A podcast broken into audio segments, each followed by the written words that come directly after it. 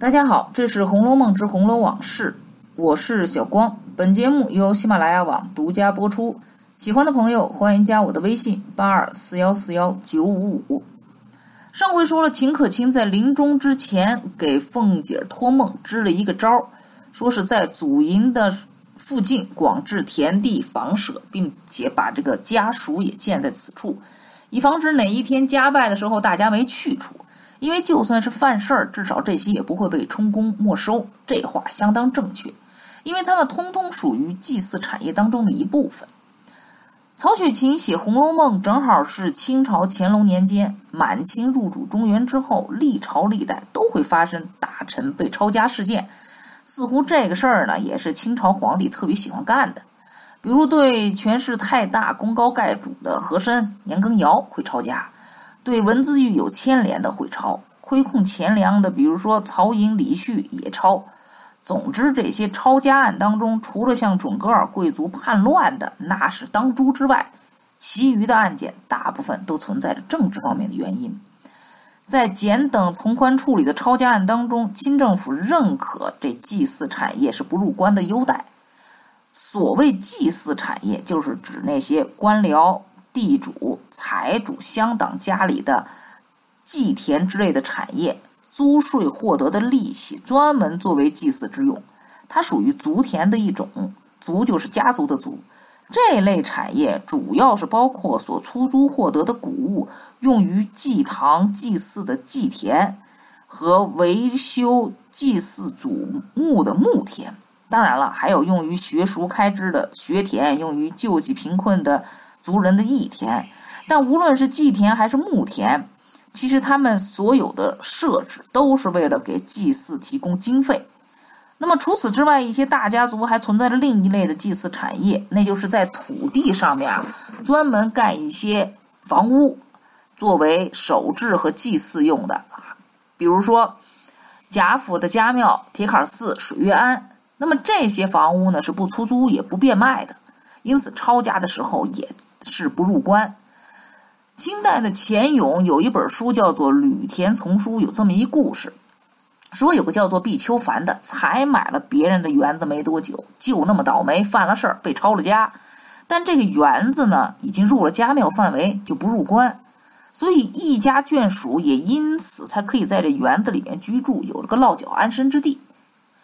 雍正朝的时候，常常抄所谓罪臣的家产。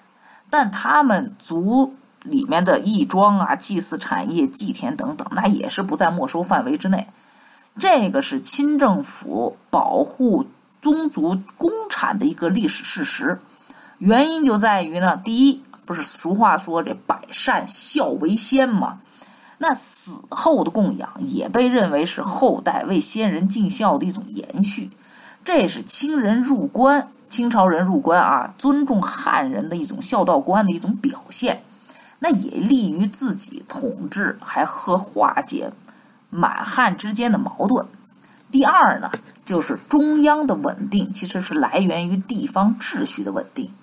中央体现在什么地方都知道，军权。那么地方大权呢，就往往由这些世家大族来把控，连官府都害怕他们得罪不起啊。凤姐儿，你看看，就是借着贾琏的名头，给这个长安节度使云光一封信，就拆散人家的婚姻，又可以把督察院使玩于股掌之间。薛蟠呢，可以在应天府的包庇下打死冯渊，跟没事人似的上京了，一了一走了之。这些都来源于四大家族之间的盘根错节，致使的势力加强。更何况元春入宫加封贤德妃，这又攀上了皇族。那么这样一来，就形成了以皇权为中心，以大宗为支柱，以宗中小家族为基石的家天下的宗法社会结构。这是书里面的历史体现。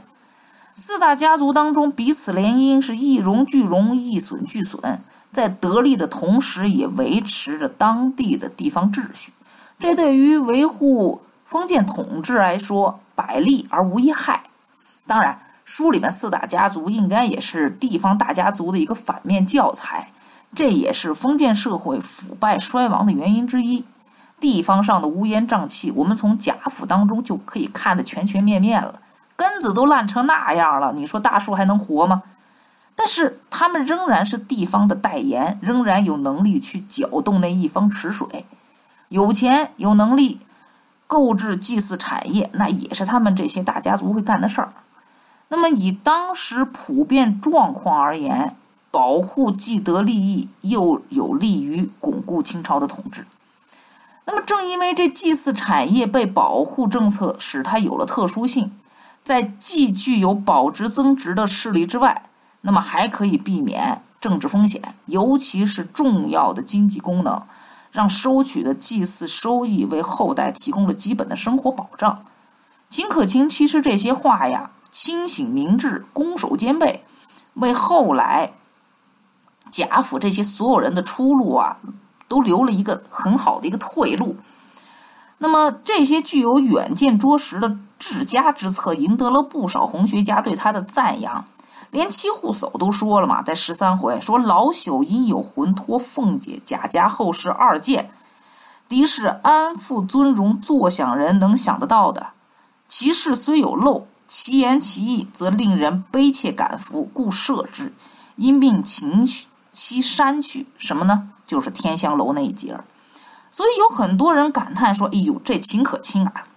死得太早，英年早逝。如果贾家真能按照他说的去执行，那又怎么可能到了后来落了一个石径鸟头林、白茫茫大地真干净的这种一个悲惨的下场呢？